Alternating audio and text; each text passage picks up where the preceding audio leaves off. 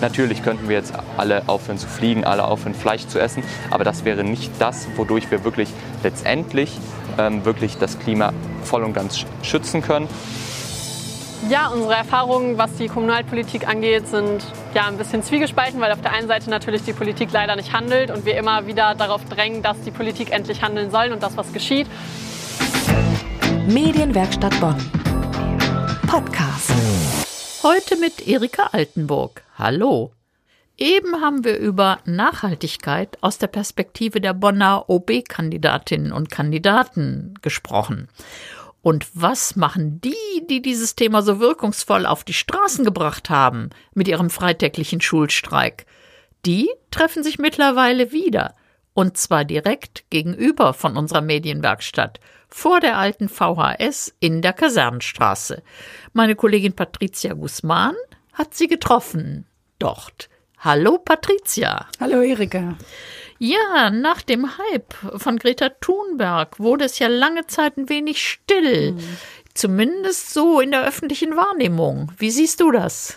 Ja, die online waren sie ja sehr aktiv. Auf Facebook oder auf Instagram sind die immer sehr aktiv. Aber dann kam ja Corona. Vor kurzem war ja Greta Thunberg und Luisa Neubauer bei Angela Merkel. Jetzt ist die Thematik wieder on top, auf dem Tisch. Ja, und äh, was heißt das für Bonn? Also Bonn hat ja eine ganz aktive Gruppe, das ist Fridays for Future Bonn auf Instagram und auf Facebook.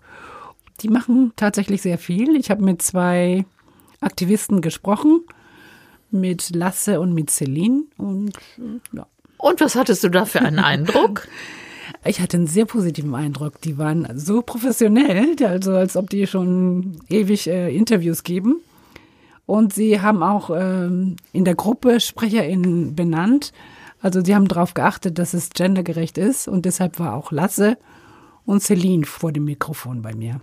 Ja, dass es sogar ein Genderbewusstsein gibt, dass also ein Junge und ein Mädchen mit dir gesprochen haben, das halte ich ja für sehr erfreulich. Aber was hat dich denn sonst noch beeindruckt? Naja, ich hatte Lasse zum Beispiel gefragt, welches Thema ihm am meisten am Herzen liegt, wofür er brennt oder wofür, wofür er sich besonders einsetzt. Und er meinte, der Kohleausstieg 2038. Da hat mich beeindruckt, dass er tatsächlich die ganzen Gesetzesentwürfe gelesen hat und der Gruppe erklärt hat.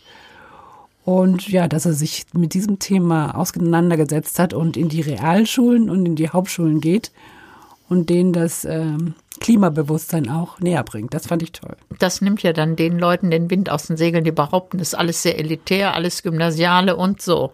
Genau.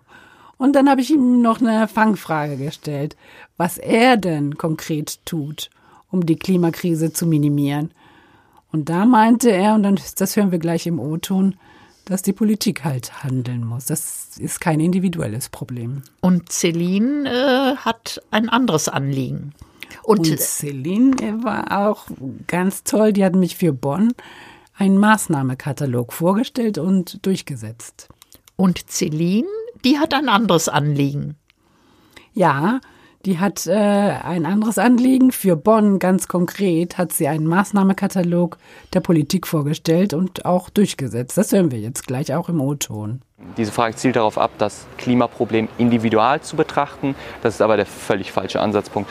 Das ähm, Klimaproblem ist erstens natürlich ein globales Thema, was primär von der Politik gesteuert werden muss. Natürlich könnten wir jetzt alle aufhören zu fliegen, alle aufhören Fleisch zu essen, aber das wäre nicht das, wodurch wir wirklich letztendlich ähm, wirklich das Klima voll und ganz schützen können.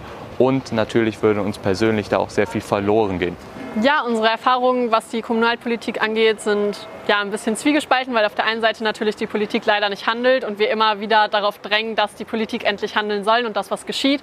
Und ja, wir hatten aber auch einige Erfolge. Also auf unser Drängen hin, gemeinsam mit dem Parents for Future Bonn hier zum Beispiel, wurde letztes Jahr ähm, der Klimanotstand in Bonn ausgerufen. Was bedeutet, die Stadt Bonn hat sich dazu verpflichtet, jetzt alle folgenden Handlungen auch unter dem Klimaschutzaspekt zu sehen und zu betrachten.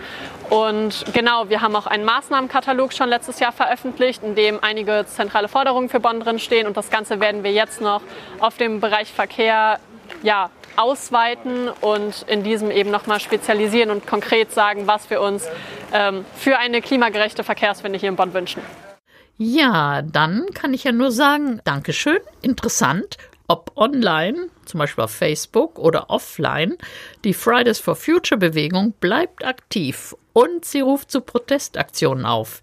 Es geht ihnen um Bewusstseinsschaffung für Klimapolitik und dass die Klimakrise als steter Kampf präsent bleibt und dass uns allen und vor allen Dingen die Politik oder die politisch aktiven Menschen begreifen, dass man etwas unternehmen muss, und zwar jetzt.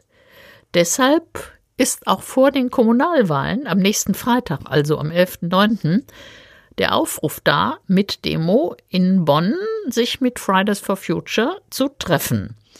Wer mitmachen möchte, der kann sowieso jeden Donnerstag in der alten Volkshochschule dabei sein. Immer um 19 Uhr in der alten Volkshochschule in der Kasernenstraße. Das war der Podcast aus der Medienwerkstatt Bonn, heute mit Erika Altenburg und bis zum nächsten Mal. Medienwerkstatt Bonn. Mehr Beiträge auf medienwerkstattbonn.de.